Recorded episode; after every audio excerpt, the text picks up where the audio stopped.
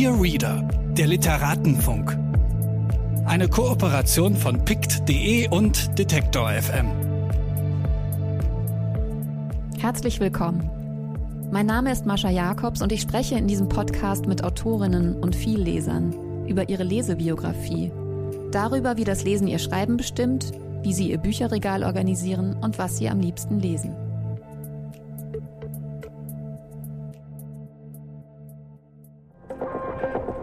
Bitte widmen Sie Ihre Aufmerksamkeit unserem Werbepartner.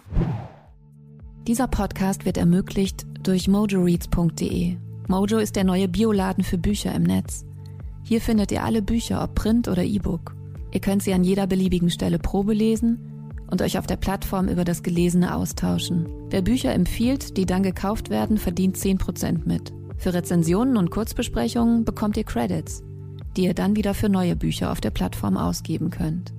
Mojo nervt euch nicht mit Werbung und es gibt keine gekauften Reichweiten. Richtet euch jetzt eure eigene Leseecke bei mojoreads.de ein.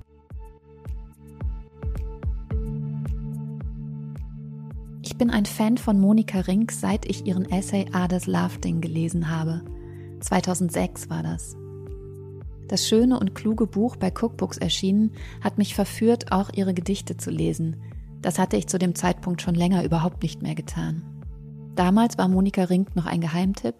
Heute ist die Autorin die bekannteste Lyrikerin im deutschsprachigen Raum und zum Beispiel 2015 mit dem Kleistpreis geehrt worden.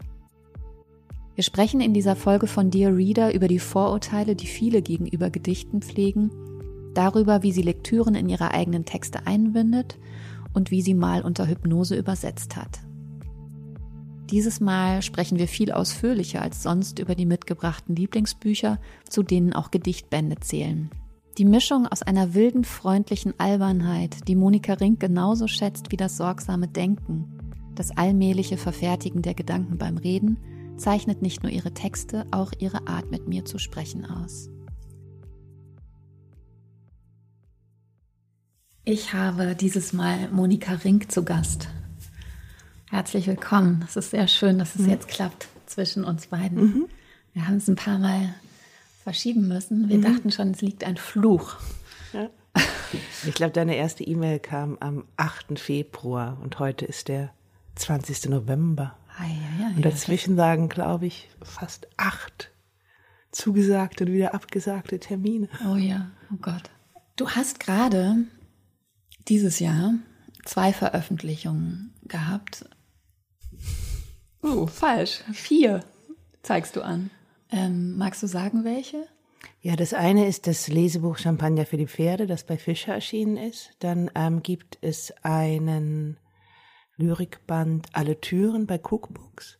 Dann sind im Sommer die Poetikvorlesung, die Lichtenberg-Vorlesung erschienen, wirksame Fiktion. Und dann noch ein schmales Bändchen Haida, Haida, He, das ist bei Wunderhorn erschienen und ist eine Auseinandersetzung mit Pessoas sensationistischem Ingenieur Alvaro de Campos. Und eben der Frage, wenn der sensationistische Ingenieur die Industrialisierung mit all ihren Verwerfungen besingt, wer besingt denn die Digitalisierung? Das war so die Frage, der ich mich da gewidmet habe. Ähm, und der Text, ähm, auf den ich eigentlich sozusagen hier am Anfang hinaus wollte, ist Champagner für die Pferde. Mhm. Es ist ein Lesebuch, was bei Fischer veröffentlicht wurde und erschienen ist, das viele deiner Texte versammelt. Mhm. Und weil du ja auch viel in kleinen Verlagen veröffentlichst, das vielleicht oft nicht so zugänglich ist für Leute, mhm. ist das halt auch ein wunderbarer Einstieg in all das, was du so machst man findet wirklich auch Dinge, die man wahrscheinlich sonst gar nicht finden würde. Also ihr habt schon auch auf deinem Computer rumgesucht ja, und ja. Äh, Dinge gesucht, die sonst nicht veröffentlicht wurden. Wir heißt äh, Daniela Seel, deine Herausgeberin bei Cookbooks, die mhm. auch schon mal hier zu Gast war. Ja, ihr beide. Mhm. Das muss man, glaube ich, noch dazu sagen, dass ihr das ja. äh, gemeinsam gemacht habt. Wenn man dann so seinen Computer durchsucht, auch nach unveröffentlichten Texten schaut, Hast du angefangen, die nochmal zu bearbeiten oder ähm, sind die einfach so, einfach so gedruckt worden? Nein, teils, teils. Ähm, es ist ja zuvor mit Risiko und Idiotie 2015 bereits so ein Essayband erschienen. Und da habe ich sehr viel zusammengesucht, was dann auch nicht Eingang gefunden hat in diesen Band. Da gab es noch ein ganz großes Kapitel über Psychoanalyse, Hypnose, Schlaf, Bewusstlosigkeit. Das ist alles nicht mehr hineingekommen in Risiko und Idiotie. Jetzt aber auch nicht unbedingt in Champagner für die Pferde, aber da hatte ich mir schon mal so einen gewissen Überblick verschafft. Also vor allem, was eben die essayistischen Texte anging. Mm, bei Champagner für die Pferde war es dann ähm, Danielas Idee, dass wir doch auch schauen könnten, dass wir es möglichst nicht vollständig machen, aber großflächig. Also sie meint dann auch Lieder mit hinein. Ähm, wir hatten sogar darüber nachgedacht, Übersetzungen mit hineinzunehmen, was wir dann aber dann doch ähm, äh, wieder zurückgenommen haben. Und das Manuskript war, als ich es abgab, eben Daniela und Sascha Michel, der der zweite Lektor beim Fischer Verlag war, zur Durchsicht gab, war es noch 300 Seiten mehr als das, was jetzt in dem Buch drin ist. Und es wurde dann schon einiges auch wieder herausgeworfen. Es gab so ein paar Sachen, an denen ich vielleicht aus falschen oder zu persönlichen Gründen hing, wie eine Mitschrift einer Rotten King Show zum Thema Pelikan und Evolution aber die hätte sich wahrscheinlich den Lesern und Leserinnen wirklich nicht erschlossen. Aber das fand ich irgendwie ein sehr lustiger, sehr hybrider Text. Es war einfach so die gesamte Vorbereitung für eine Rotten King Show. Das hätte ich schon eigentlich ganz gerne drin gehabt, aber ich verstand dann auch sehr gut die Argumente von Daniela und Sascha, die darauf drangen, das vielleicht doch nicht unbedingt mit hineinzunehmen. Kannst und du kurz erklären, was die Rotten King Show ist? Die Rotten King Show gab es einige Jahre. Das war eine Art Performance-Show von Ann Cotton, Sabine Show und mir. Deswegen auch der Name, also Rott Cotton Ring Show, aber eben umgedreht, Rotten King Show und Show dann eben auch nicht mit W, sondern wie Sabine Show eben heißt mit S-C-H-O. Und wir sind an verschiedenen Orten aufgetreten und haben uns ein Thema gesetzt haben meistens jede Show nur ein einziges Mal gemacht. Ich habe auch immer versucht zu verhindern, dass es Aufzeichnungen gibt. Ich wollte nicht, dass wir danach ins Internet gestellt werden oder nachhörbar sind. Es war wirklich für die Leute, die sich die Schuhe angezogen haben, um dabei zu sein. Und ähm, es gab ganz denkwürdige Abende. Es gab auch teilweise sehr quälerische, wie ich fand. Ähm, einmal machten wir einen ähm, im Odenwald, glaube ich. Das war ganz entsetzlich. Also, man sollte aber auch nicht als Städterin aufs Land fahren und den Leuten auf dem Dorf etwas über Landwirtschaft erzählen. Das war vielleicht einfach keine so gute Idee. Wohingegen die Rotten King Show zum Thema Kunst ähm, im Haus der Berliner Festspiele ganz fantastisch war. Mm.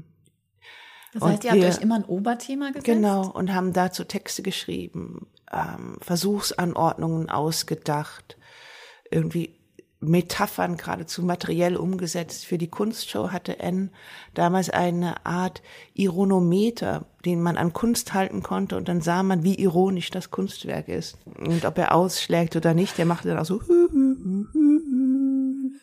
und hatte verschiedene so ähm, Signale zur Auswahl, je nachdem konnte man das dann. Und wir haben auch, weiß ich, wir haben aus schwarzem Toast haben wir das schwarze Dreieck hergestellt, äh, schwarze Viereck hergestellt von Malevich und wir haben lauter richtigen Blödsinn gemacht. Aber damit eben um jeden Preis Anschaulichkeit hergestellt. Und dann gab es aber auch wieder eher theoretische Anteile. Ähm, wir haben einmal eine Rotten King Show zum Thema Substanzen in Hildesheim gemacht und da hielt ich so einen seltsamen PowerPoint-Vortrag zum Thema, wie bestimmte Substanzen zu bestimmten äh, Arten des poetischen Schreibens führen und hatte dazu so Fake-Manuskripte vorbereitet und ähm, ich glaube, das machte zumindest den anwesenden Germanisten und Germanistinnen großen Spaß. Die kicherten hinten in einer Ecke.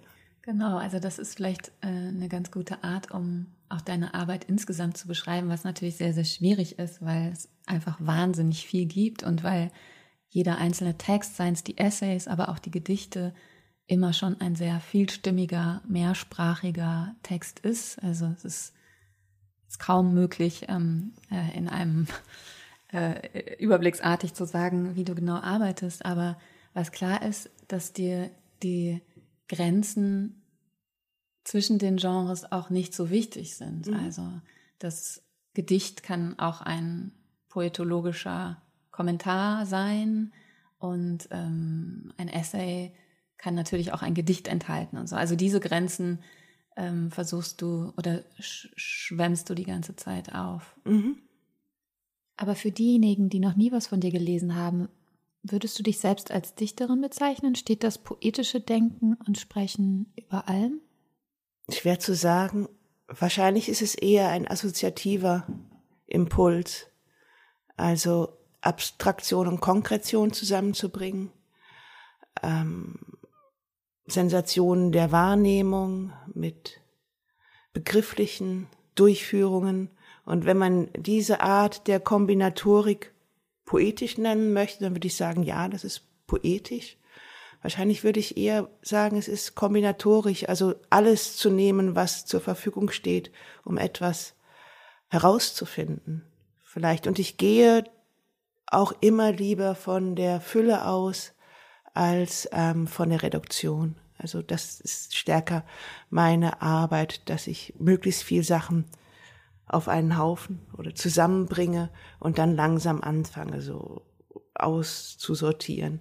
Es gibt ja auch Leute, die fangen sozusagen mit einer kleinen oder einer kompakten, essentiellen ähm, Sache an, wie einem Extrakt und fügen dann immer mehr hinzu. Ich glaube, ich komme eher aus der, aus der anderen Richtung. Das sieht man, glaube ich, auch an meiner Wohnung. Wie sieht, wie sieht dein Bücherregal aus? Oh, ich habe, es ist zum Verzweifeln. Ich kaufe nur noch E-Books und es werden dennoch immer mehr Bücher. Ich liebe E-Books, also auch die Tatsache, wie viel Bücher man ähm, ohne Gewicht in der Tasche mit sich herumtragen kann, das ist einfach fantastisch. Ich könnte, glaube ich, faktisch gar nicht arbeiten ohne dieses E-Book. Oder ich müsste irgendwie mit einem LKW durch, durchs Land fahren. Mit so einem Bücherbus. ähm, also mich interessieren zurzeit auch stark solche ähm, essayistischen Langgedichte oder Essays mit Umbruch. Die Frage des Kommentars, die ja auch Elke Erbs Arbeit immer mit begleitet. Und wo beginnt der genuin poetische Text und was ist die Rolle des Kommentars, der sich vielleicht dazu gesellt? Und welche angemessenen Formen kann ähm, ein Denkprozess sprachlich annehmen, genau die richtige Form, um etwas darzustellen. Und vielleicht ist es aber auch ein ähm, wie über die Seite gewürfeltes Textbild. Ich erinnere mich daran, dass ich einmal in einer Ausstellung meines Bruders, Stefan, der ähm, Bildhauer ist, Mhm. Und er hatte so ein eigenartiges Steintribunal seltsamer Wesen im Keller einer Galerie aufgebaut. Und äh, ich hatte dort eine Lesung. Ich las Texte, die, glaube ich, damals vor allem aus den Honigprotokollen stammen. Und das Publikum, ähm, das dort war, zeigte sich begeistert und fragte dann, ob ich Bücher dabei hätte. Ich sagte, ja, Bücher dabei. Und dann sagen sie, ah, das sind ja Gedichte. Sag ich, ja, aber das ist das, was ich vorgetragen habe. Ah, nee, Gedichte mag ich nicht. Sag ich, aber das ist, das ist das, das ist da drin. Ich sag, nee, das kann nicht sein. Doch, das war das, das war das. Ich schwör's. Und ähm, ich konnte dann aber nicht überzeugend darlegen, dass das, was ich vorgetragen habe, ein Gedicht ist und in diesem Buch drin ist und so aussieht. Und das fand ich sehr interessant.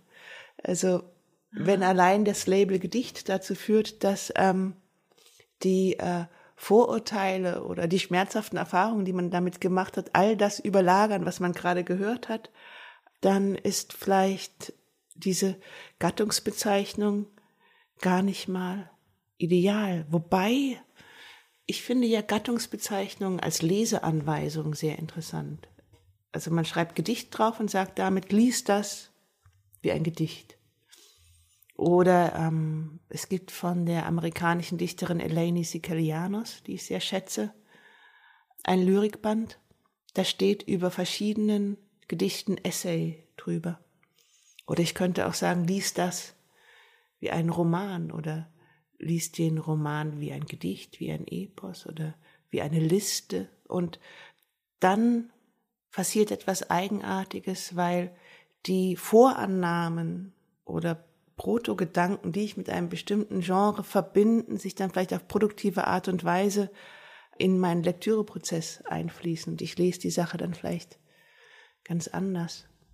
Und das finde ich interessant, deswegen würde ich auch nicht dafür plädieren, jetzt auf Genres zu verzichten und zu sagen, das ist alles Text, was vielleicht bis zu einem gewissen Grade befreiend oder eröffnend sein kann, weil man in der Lage ist, ästhetische oder formale Entscheidungen auch dort wahrzunehmen, wo man sie vielleicht nicht vermutet. Aber eigentlich würde ich die Genres beibehalten, bin aber an ihrer Rekombination interessiert. Hat dich Lyrik schon immer interessiert oder wann bist du also in deiner Lesebiografie zu Gedichten gekommen? Eigentlich in der frühen Pubertät. Mm, ich hatte auch ähm, Freundinnen, die sich auch mit Gedichten beschäftigten. Und für uns war das so eine rettende Privatsprache. Also man bildet Banden, heißt es ja. Und ich hatte keine sehr glückliche Schulzeit, aber was wirklich ein Glück war, dass ich ähm, einige Mitschülerinnen kennengelernt hatte, denen eben diese Form des nicht alltäglichen Sprechens oder besser gesagt angesprochen werden durch Texte irgendwie in dieser in diesem eher tristen Schulalltag auch sehr wichtig waren und wir haben uns dann auch selbst Anthologien ähm, geschenkt. Also wir haben die Sachen abgeschrieben, Bilder eingeklebt und uns sozusagen Bücher gemacht, geschrieben, übergeben. Und gut, dann kam das Studium und ich habe einfach immer weiter Gedichte gelesen. Also das Museum für moderne Poesie war sehr wichtig für mich, von Enzensberger herausgegeben. Auch das Wasserzeichen der Poesie, ähm, dieser Band, wo spielerisch, analytisch mit allen möglichen Formen von ähm, poetischen äh, Stilmitteln umgegangen wird. Ganz tolles Buch. Also das ist auch völlig zerfleddert, zerlesen. Ich glaube, vielleicht war das auch sehr wichtig, als zu sagen, das alles gibt es also. Das könnte man machen, wenn man wollte. Da sind ja auch Texte im digitalen Code drin oder Texte im Fadenalphabet oder ähm, Oberflächenübersetzungen, dass man nur den Sound übersetzt. Oder es gibt ein Shakespeare-Sonett, das in 14 verschiedenen Übersetzungen abgedruckt ist. Also der weite Spielraum, den ähm, Klang und Sinn oder Sound und Sense, Sprache, Bedeutung, Signifikation, irgendwie, in dem sie sich bewegen, dieser riesengroße Pool wurde mir da, glaube ich, klar. Mm.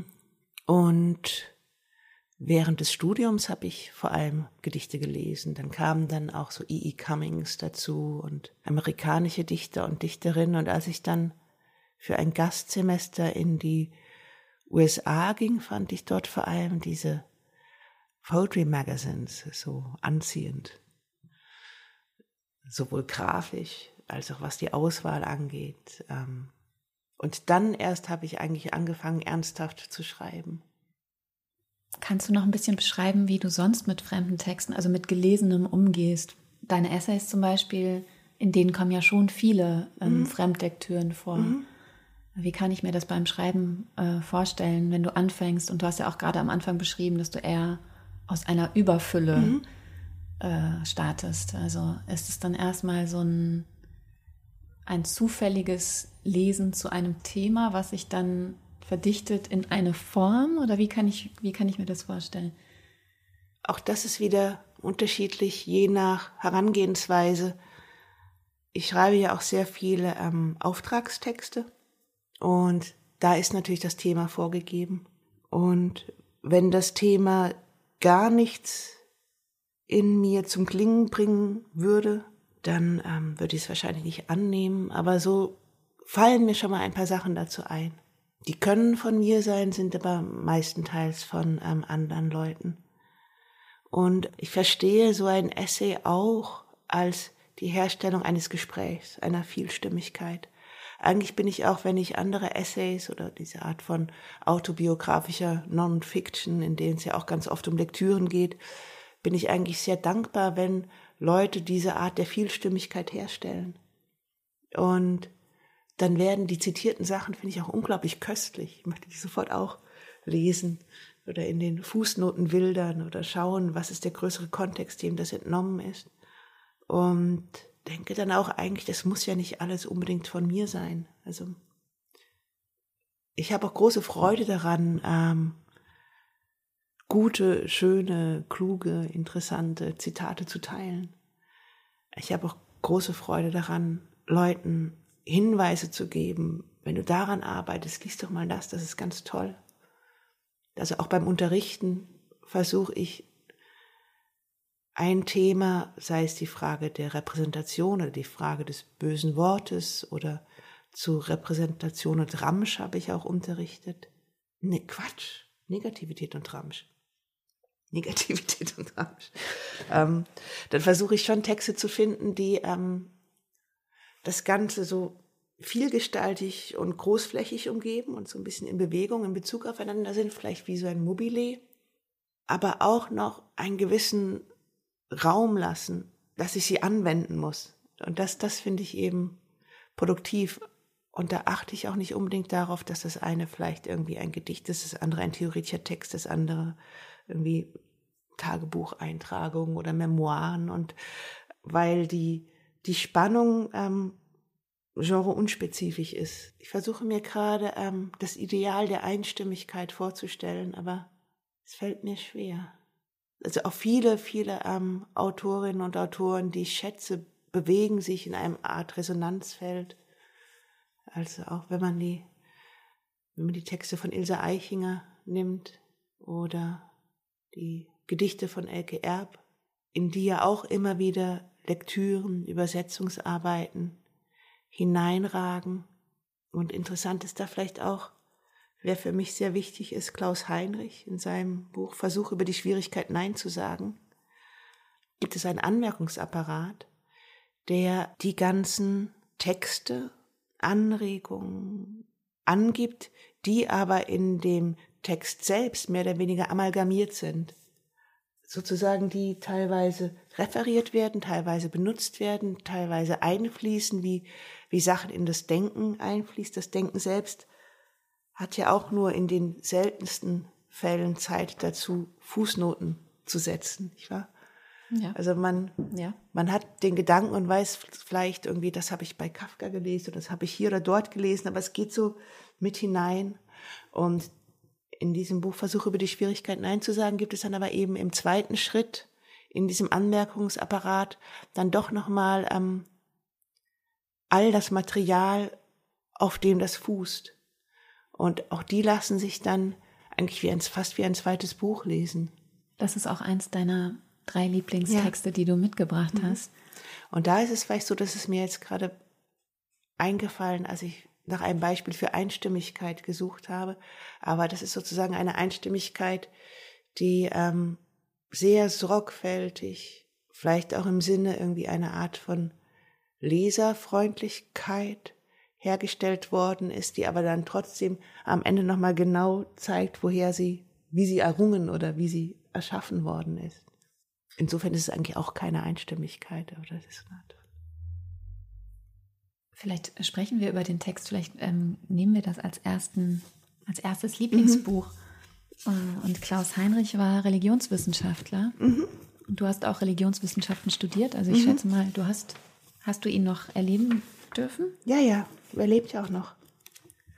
Er hielt damals diese Vorlesung beispielsweise zu Kult und Ereignis oder zum transzendentalen Subjekt und die gingen über viele, viele Semester, sodass dann im Vorlesungsverzeichnis oft stand Teil 1 bis 24 nicht vorausgesetzt. Okay. oh ja. Aber auch das hatte so eine Art zu zeigen, dass das Denken hat eigentlich kein Ende. Also es, ist, es, es geht weiter. Man kann natürlich sagen, nein, es muss jetzt auch mal, ich möchte jetzt über was anderes nachdenken. Insofern mache ich hier ein, eine Art Zwischenstopp. Aber eigentlich könnten diese Themen jahrelang durchdacht werden. Und was sind die Themen in diesem Buch? Also auch wenn es schwer ist, das mhm. wahrscheinlich. Also hier geht es um Protest. Es geht um das Nein sagen. Die Vorbemerkung über Protestieren lautet, Nein sagen ist die Formel des Protests. In einer Welt, die zu Protesten Anlass bietet, scheint es nicht überflüssig zu sein, diese Formel zu untersuchen. Aber die Untersuchung stößt auf Schwierigkeiten. Nichts ist inhaltsleerer, allgemeiner als das Nein. Es kann sich gegen alles richten und sich mit allem verbünden. Nichts ist unselbstständiger als das Nein. Und ähm, dann beginnt das erste Kapitel mit der Überschrift Das Problem des Versuchs als Einführung in die Schwierigkeit Nein zu sagen. Und das Problem des Versuchs ist erstmal das Problem des essayistischen Denkens auch, das Problem eines Denkens, das nicht fertig ist, eines unfertigen Denkens. Er geht dann auch auf die Essays von Montaigne ein und ähm, auf den Weg, den man ähm, durch ein Thema findet und ähm, auf die Frage, wie lässt sich das ähm, in Sprache fassen, ohne die Wirklichkeit zu reduzieren. Es geht dann auch darum, die richtige Frage zu finden. Da habe ich sozusagen einfach sehr, sehr viel gelernt. Also was sind die Grundlagen meiner Forschung und wie weit kann ich zurückgehen? Ein Kapitel, das mir allerdings fast am wichtigsten war, war irgendwie über die Bewegung des Neinsagens ähm, in Formen, äh, genau, die Schwierigkeit Nein zu sagen als das Problem des Widerstandes in den Bewegungen der Selbstzerstörung. Weil viele Formen der Negativität natürlich auch dazu führen, dass man sich so weit herausbewegt aus den Routinen und Alltäglichkeiten irgendwie eines freundlichen Lebens, dass Selbstzerstörung als eine Form des Protestes wahrnehmbar ist. Und ich bin auch der Ansicht, dass es Momente gibt, in denen Selbstzerstörung durchaus eine angemessene Form des Protestes ist oder zumindest nicht ausgeschlossen werden kann, aber es häufig auch zu Momenten kommt, wo Selbstzerstörung dann rationalisiert, Selbstzerstörung muss ab heute für alle gelten. Ah, und dann ja. eben zur Zerstörung des anderen führt. Also wenn ich das mir antue, ähm, gibt es eigentlich keinen Grund, das dir nicht anzutun. So. Also wie beispielsweise, weiß ich, die extrem knappen Mutterschutzzeiten in der Schweiz immer wieder von Frauen neu bestätigt werden. Also man hat, man kann das ja dann sozusagen wirklich ähm, demografisch irgendwie während der Wahlen. Es sind die älteren Frauen, die verhindern, dass es irgendwie längere Mutterschutzzeiten gibt in der Schweiz das ist, glaube ich, auch so eine Art von ähm, Protest gegen die eigene Selbstzerstörung, die aber einfach so weitergegeben wird. Und ähm, das sind solche Logiken, die darin beschrieben werden. Oder dass man sich selbst antut, was man dann von anderen nicht mehr erleiden muss, dass man sich quasi immunisiert. Oder dass man ähm, Formen ähm, des eigenen Opferkults betreibt, die dazu führen, dass man immer Recht hat, oder dass sich eben, das beschreibt er auch sehr schön, Leute quasi gemeinsam in einer Abgrundgemeinschaft ähm, zurückziehen und vorauslaufen in einer Angst. Die Metapher der Abgrundsgemeinschaft ist hier gewählt, um die Attraktion des Formlosen und Ungestalteten verständlich zu machen, die unterirdisch Menschen und Menschen und Menschen und Zustände zueinander führt, die scheinbar wider Willen sich zerstörend in Wahrheit die Geborgenheit in dieser Gemeinschaft suchen. Zerstörung und Selbstzerstörung haben das gleiche Ziel. Sie sind beide nur ein Schritt auf dem Weg zu dieser Gemeinschaft. Es geht hier nicht darum, irgendwie Schmerz zu vermeiden oder schwierige Verkörperungen oder ähm, gefährliche Momente oder mutlos zu sein, sondern es geht, glaube ich, darum zu schauen, ähm, wann wird das Nein sagen als Form von Nein sagen, auch vielleicht gegen das Leben oder gegen das Bestehende zu einem Selbstzweck, der eigentlich nur noch Rechthaberei und Selbstzerstörung dient. Und, ähm, und nichts mehr der Gesellschaft, äh, wirklich der Gesellschaft dann auch nichts mehr zurückführt. Mhm, genau. Oder das verunmöglicht, ja. dass es da noch, ein, noch einen Schritt auf den anderen zugehen genau. gäbe. Mhm. Ah, ja, ja. Und das Buch ist sprachlich, wie ich finde, sehr, sehr, sehr schön, sehr genau, extrem verdichtet. Also es handelt sich, das hat man vielleicht auch schon bei den einzelnen Zitaten, die ich vorgetragen habe, gehört, in keinster Weise um einen Ratgeber, was man versucht mit Schwierigkeit Nein zu sagen, vielleicht auch annehmen könnte. Aber für mich war es der Ratgeber eigentlich. Und auch gerade, weil ähm, die einzelnen Passagen, die einzelnen Kapitel extrem gesättigt sind mit Lektüre, aber dann wiederum sich, obwohl sie hochpolitisch sind, nicht tagesaktuell sich anbinden an ein Geschehen. Und ich finde auch, dass das Buch ähm, enorm gut gealtert ist, wobei es ist vielleicht gar nicht gealtert. Es, ich kann, kann es sozusagen einfach immer wieder ähm, auch in neuen Phasen meines Denkens lesen. Wie oft hast du das wohl gelesen? Hunderte Male, glaube ich. Das war auch das einzige Buch, was mir fehlte, als ich in die USA ging. Es gibt leider keine englische Übersetzung, das ist eigentlich ein Skandal, aber es gibt eine japanische Übersetzung, aber keine englische. Ähm, als ich in die USA ging, war das das einzige Buch, was ich mir nachschicken ließ. Ich möchte an dieser Stelle doch noch mal einen kleinen Abweg von den Lieblingsbüchern machen mhm. zu einer Frage, die ich mich, die ich mir aufgeschrieben hatte. Ich habe gelesen, dass du du übersetzt ja auch viel mhm. und übersetzt, ähm, soweit ich das gefunden habe, aus dem Slowenischen, mhm. aus dem Ungarischen, aus dem Englischen mhm. und hast aber auch unter Hypnose einen schwedischen Dichter mhm. übersetzt. Mhm. Kannst du vielleicht erzählen, wie, wie das genau praktisch? Ja, das war eher so ein theatraler Versuchsaufbau, um etwas herauszufinden. Eigentlich war es ein Forschungsprojekt. Ein Forschungsprojekt in Sachen Sympathie. Und zwar Sympathie, so wie Anthropologen das gebrauchen.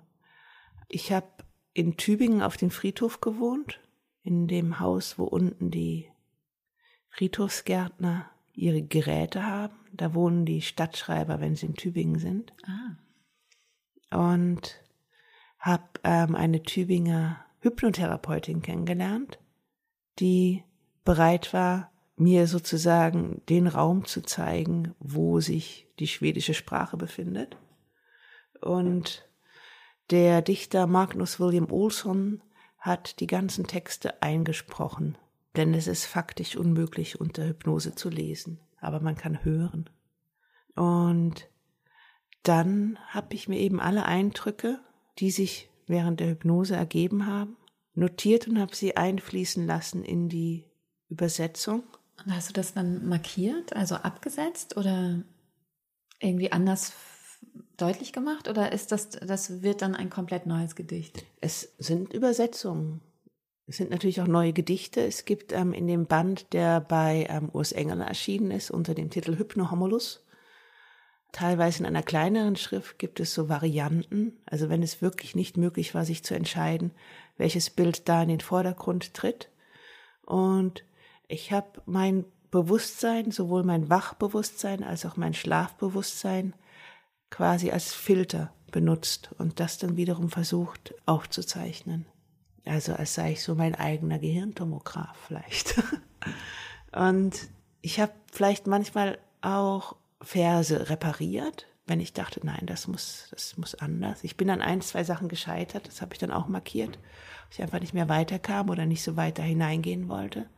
Weil intensiv einen Text zu übersetzen ist natürlich auch eine sehr intensive Beziehung. Und es ist ziemlich entsetzlich, wenn man Sachen übersetzen muss, die einem extrem widersprechen, vielleicht weil man dann irgendwann auch sexistische oder rassistische Anteile darin entdeckt und aber trotzdem mit so einer gewissen Sprachloyalität ausgestattet, nicht umhin kann, es möglichst gut zu machen. Und da hatte ich manchmal schon den Eindruck, jetzt bräuchte ich eigentlich einen Exorzisten oder irgendjemand, der das so aus meinem Körper wieder rauskriegt.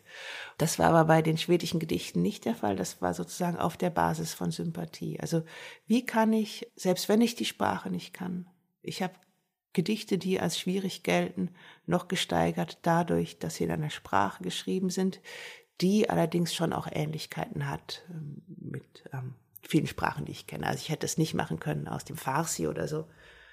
Oder es hätte was, ich weiß nicht genau, wie ich das, ich glaube, das hätte ich nicht machen können. Weil es schon, die Sachen sind verstellt dadurch, dass sie in einer Sprache sind, die ich nicht spreche, aber es gibt sozusagen Lücken, durch die ich hindurchsehen kann. Und dann muss nicht unbedingt die reguläre Bedeutung dahinter stehen, aber vielleicht etwas anderes, mit dem ich etwas anfangen kann. Und ich habe aber auch ähm, mit einer schwedischen Grammatik gearbeitet und ähm, Wörterbüchern.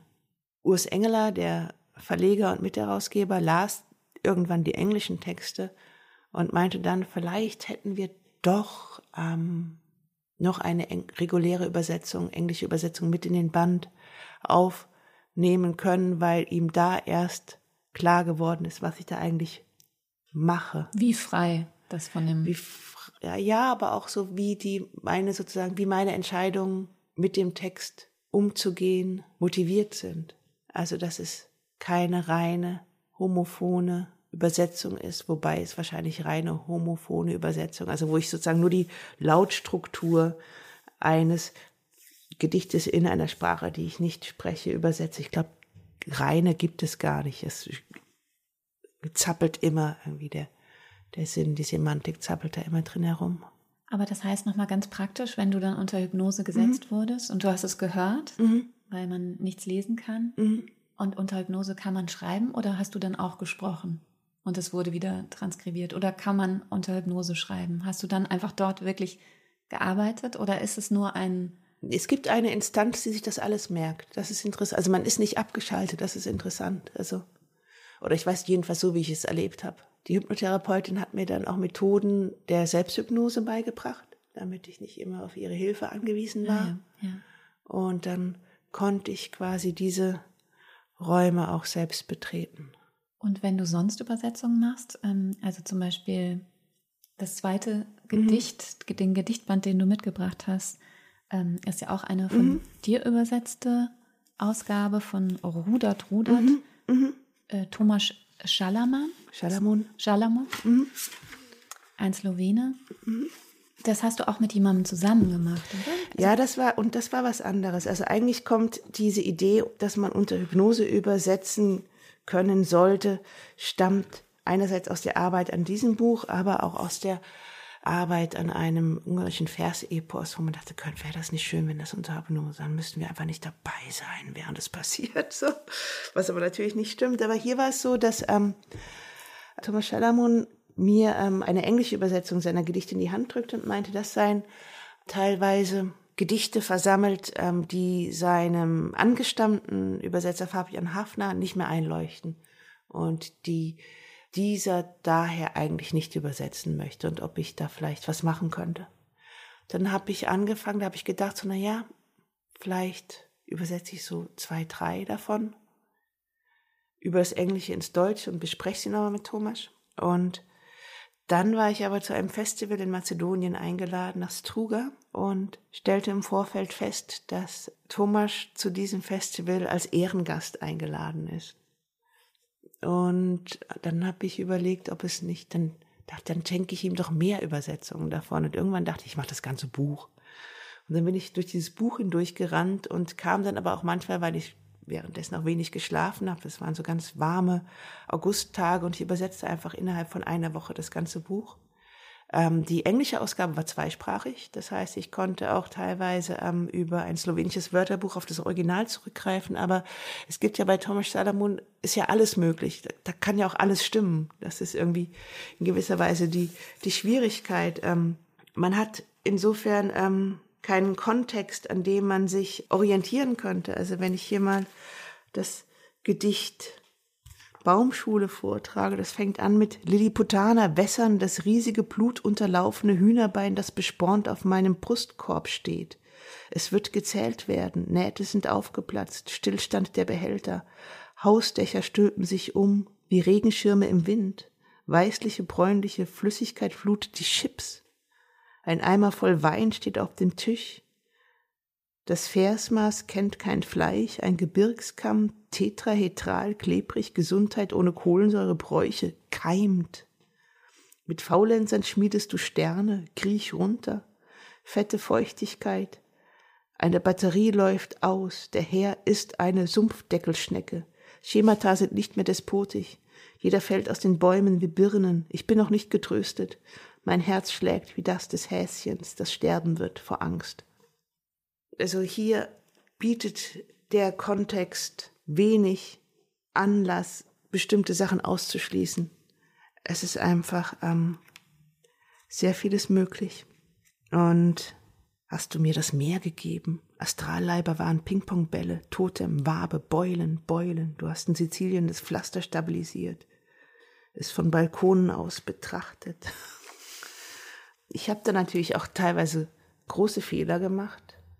Ich habe Pinien als Nadeln übersetzt und, und ähm, Dates, Datteln als Rendezvous.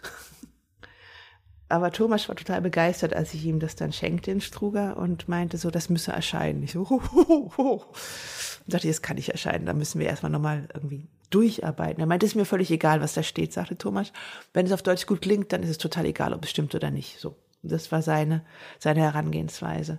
Und ich habe mich dann aber trotzdem noch mit ähm, Gregor Potlogar getroffen, einem slowenischen Dichter, den ich von einem anderen Festival her kannte, der sehr gut Englisch spricht, ähm, der auch selbst ähm, ins Englische übersetzt und ähm, wir hatten dann ähm, sehr viele gemeinsame Sitzungen. Entweder ich kam nach Ljubljana oder er kam nach Berlin und sind das ganze Manuskript nochmal durchgegangen.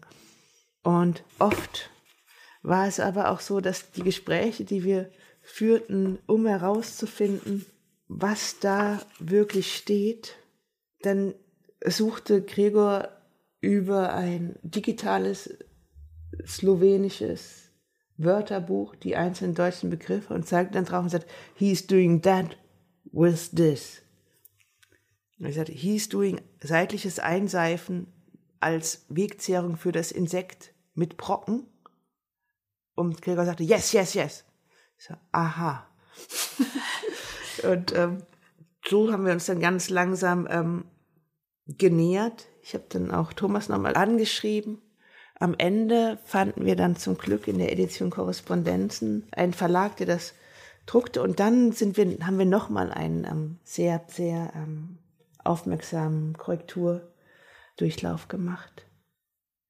Und es hat dann aber Jahre gedauert, aber ich bin so froh, dass es dieses Buch gibt. Und ich muss dazu sagen, ich habe teilweise auch auf ältere ähm, Übersetzungen von Fabian Hafner und auf Peter Urban zurückgegriffen, wenn einige Texte in dem Buch gab es schon in deutscher Übersetzung oder in englischer oder in französischer Übersetzung. Und ähm, ich habe das da nicht absichtlich ignoriert. Das wäre ja auch komisch gewesen, aber dann eben im Nachwort vermerkt, dass ich diesen Sachen auch sehr viel verdanke, dieser vorangegangenen Arbeit ist immer die Frage, wie man damit umgeht. Also ob man sich so draufsetzen kann.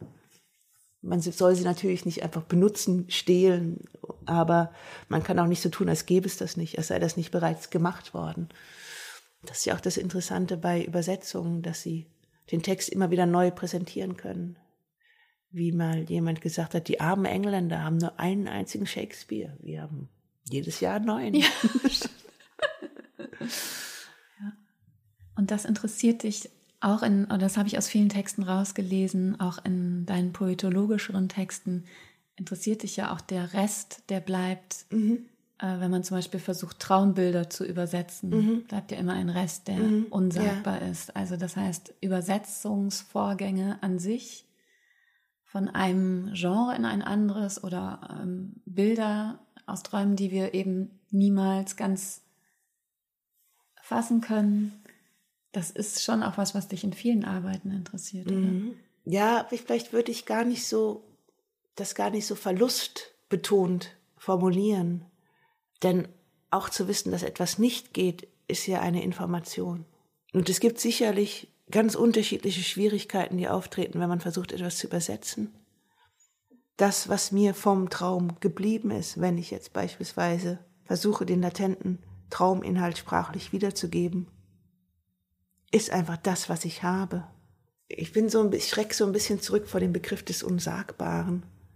Aber natürlich gibt es eine Art, das wäre schrecklich, wenn alles bereits gesagt worden wäre und wir jetzt ähm, nur noch bereits gesagte Sachen recycling, was wahrscheinlich schon auch zu einem gewissen Prozentsatz so ist, aber ähm, es gibt doch immer wieder diese Freude an einem Gedanken, den ich erstmals für mich formulieren kann oder den ich bei jemand anderem finde, mit dem Eindruck, als könnte ich mich quasi daran erinnern, obwohl es mir ganz neu ist. Also das ist so eine Art, das Bewusstsein macht dann so einen Schlenker und, und irgendwie scheint mir sagen zu wollen, du wusstest das schon, du wusstest aber nicht, dass du das wusstest. Und hier steht es jetzt.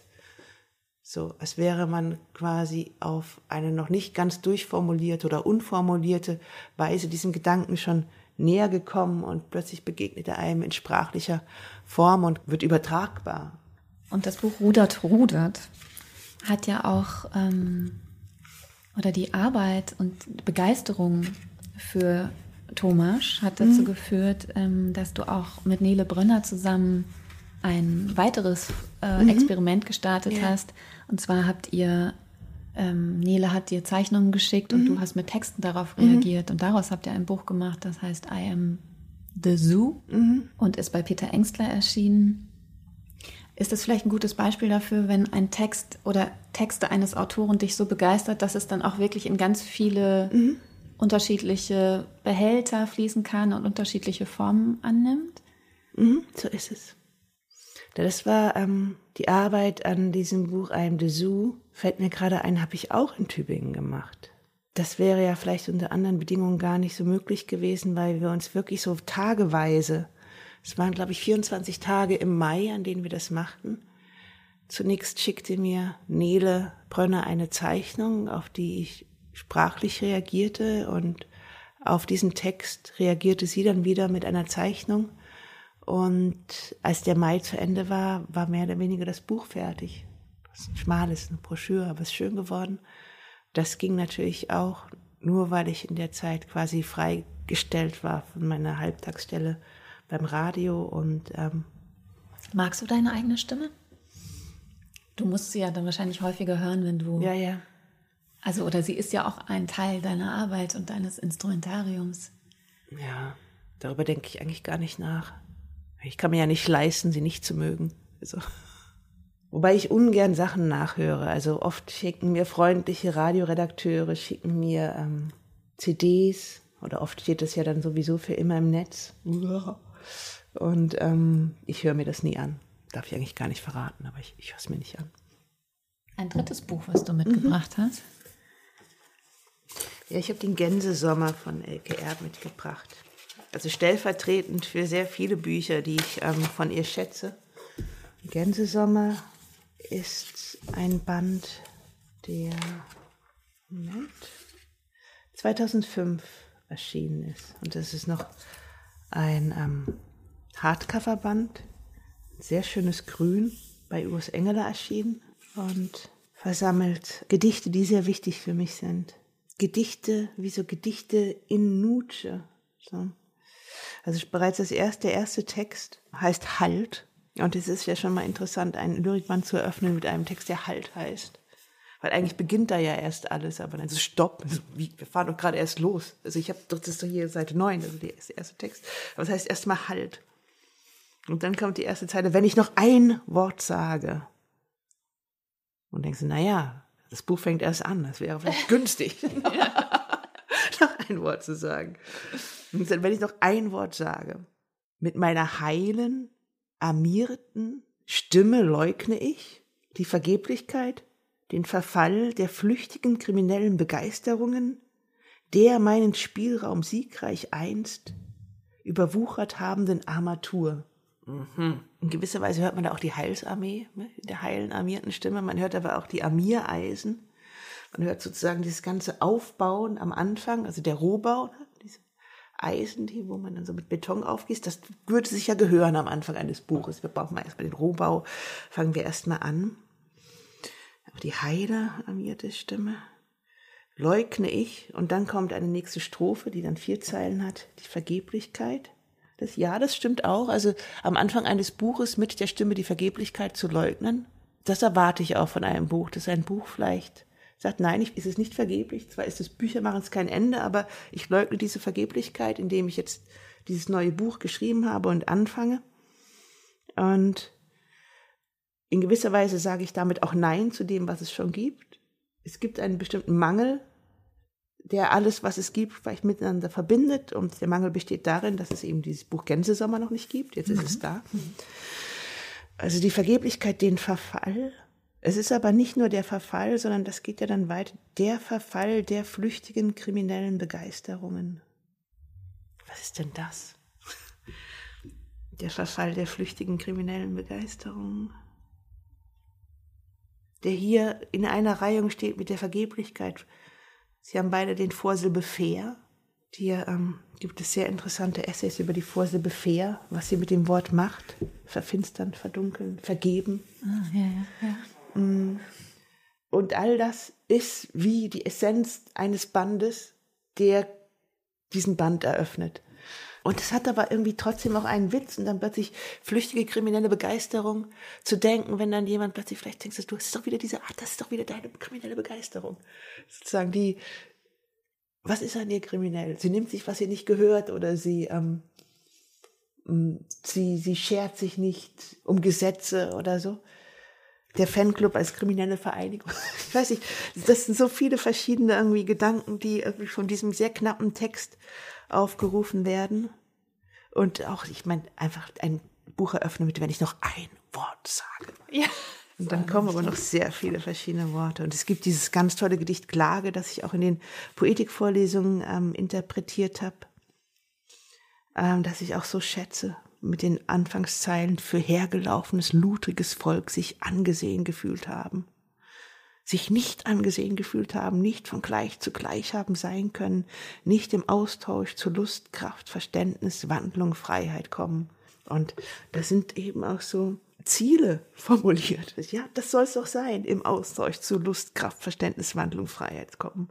Und dann, was alles dagegen steht, ähm, führt dieses Gedicht als Klage dann auf. Und ähm, es sind einige Widmungsgedichte darin für Barbara Köhler. Es sind Gedichte darin, die teilweise fast Kommentarcharakter schreiben. Also ich würde sagen, es sind nicht Poetolog, es ist nicht die Ars Poetica.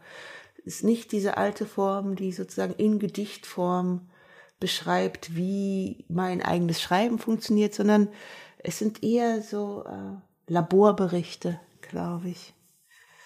Zum Beispiel ähm, dieses hier, das heißt sich äußern. Warum spricht man nicht so, wie man denkt bei sich? Flux, andeutend, aber zielstrebig, konzentriert, aber weich, so dass bei sich heißen könnte in Nutsche. Ausgeführt sprechen ist gesellschaftlich positioniert sprechen. Gedichte schreiben ist in Nutsche aber nicht weich, sondern strategisch gehärtet, wie als spräche man positioniert, Impetus, kommunikative Provokations-, Vermittlungs- und Verführungstechniken, Klammer zu das Unternehmen so zu sprechen, nämlich in Nutsche, aber wie positioniert ist selbst Poesie. Darauf folgen dann aber auch wieder so quasi essayistische Passagen, mhm. Passagen, die ähm, auf eigene Lektüren eingehen. Es gibt hier auch ein Gedicht für den Verleger, für Urs. Es gibt ein Gedicht über Gertrud Stein. Es gibt so datierte Texte, das finde ich auch sehr interessant. Ähm, Elke datierte ihre Texte meistens. Was passiert mit dem Text? Das bedeutet nicht unbedingt, dass der Text ähm, an einem Tag geschrieben worden ist. Oft sind die Texte von ihr dann noch sehr stark nachbearbeitet, aber er hat ein Datum, zu dem er sich irgendwie verhält. Und dieser hat sogar drei, 27.8.0, 0, 2000, 28.8., 30.8. Hiermit wird auch so eine Art Arbeitszeitlichkeit, Prozessualität, aber mhm. auch ähm, Momenthaftigkeit mit eingeschrieben und vielleicht aber auch wirklich die gesellschaftliche Zeit mit hineingekommen.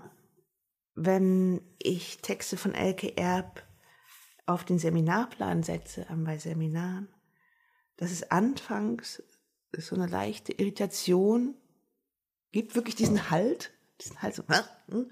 und es dann aber oft unglaublich ertragreiche und rege Diskussionen sind, ähm, dass es wirklich ähm, sehr stark Denken in Gang setzt. Und gerade ähm, über Gedichte von LGR haben mir Studenten und Studentinnen schon so tolle Sachen gesagt, die ich, die da auch noch drin waren, die ich, obwohl ich mich schon so lange damit beschäftige, einfach nicht sehe. Also es, diese Gedichte sind in der Lage, einen Gedankenreichtum freizusetzen, der ganz unterschiedlich ist bei ganz unterschiedlichen Leuten. Ja, ich könnte jetzt einfach hier wieder, ich könnte hier sitzen und weiterlesen, aber das ist vielleicht. Ähm Wenn du Gedichte liest, äh, die du sehr liebst, liest du die meistens laut? Also wäre das jetzt auch so, wenn du alleine zu Hause wärst, dass du es laut lesen würdest?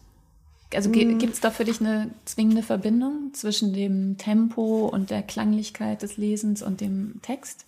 Nur, na, eigentlich nur manchmal, wenn die innere Stimme mir suggeriert, dass es hier ähm, eine sehr große Klanglichkeit gibt, like oyster catches on tiptoed at low tide oder solche Sachen, die man dann einfach sagen will. Also, aber ansonsten bin ich sehr froh, dass es die innere Stimme gibt. Und ich bin auch sehr froh, dass es Bücher gibt und dass Gedichte lesbar sind und nicht nur hörbar.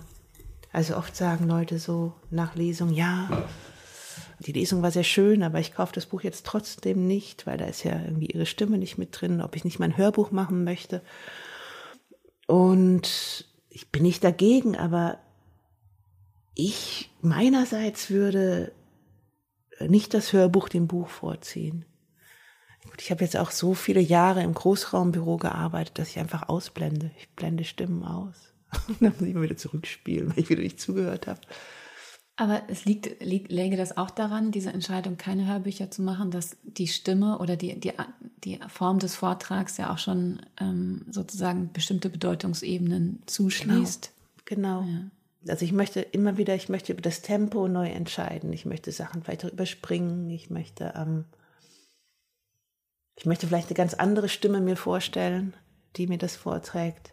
Also das, was der Schrift als Speichermedium ermangelt, eigentlich als Freiraum betrachten. Auch wie teilweise diese, dieses Projekt, Gedichte zu verfilmen, sehr, sehr, sehr schwierig ist, weil ich bin beispielsweise sehr dankbar, dass ich mich nicht für die phänomenologisch-empirische Daseinsform entscheiden muss, wenn ich beispielsweise Pferd irgendwo hinschreibe, ich muss weder entscheiden, ob es weiß, braun, Fuchs, Rappe, Schimmel, was auch immer ist. Und es ist aber sehr schwer, selbst in einem Schwarz-Weiß-Film ein, eines zu zeigen, dass weder das eine noch das andere ist. Gerade diese Freiräume machen mir Gedichte so geräumig. Man könnte jetzt natürlich, der Film bringt wiederum was anderes. Ich bin gar nicht gegen den Film, aber ich weiß nicht, ob ich mir freiwillig von meinen Lieblings Gedichten Filme anschauen würde. Weil ich auch gerne mag, dass es so schnell umschlagen kann. Also noch schneller als der Text kann natürlich das Denken umschlagen, aber erstmal kann das Bild nur sehr schwer Nein sagen. Es kann nur schwer zeigen, was nicht da ist. Mm. Und natürlich ist auch der berühmte, verneinte Satz auch eine Form von Präsenz. Denken Sie nicht an den Elefanten, zack ist er da. Ja. Aber es ist trotzdem noch eine andere Form mit dem Eindringen der, der Bilder und auch der Definitionsmacht von Bildern umzugehen. Und die ja deswegen so schwierig ist, weil es eine nichtsprachliche Form der Definitionsmacht ist. Ich danke dir sehr, dass du hier warst. Abruptes Ende. Okay, gut. Ich, wahrscheinlich werde ich mir auch das nicht anhören.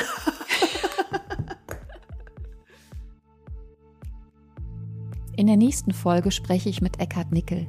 Nicht nur über sein aktuelles Buch Hysteria, auch über die Kathmandu-Bibliothek, die er gemeinsam mit Christian Krach zusammengetragen und aus Nepal ins Deutsche Literaturarchiv in Marbach gebracht hat.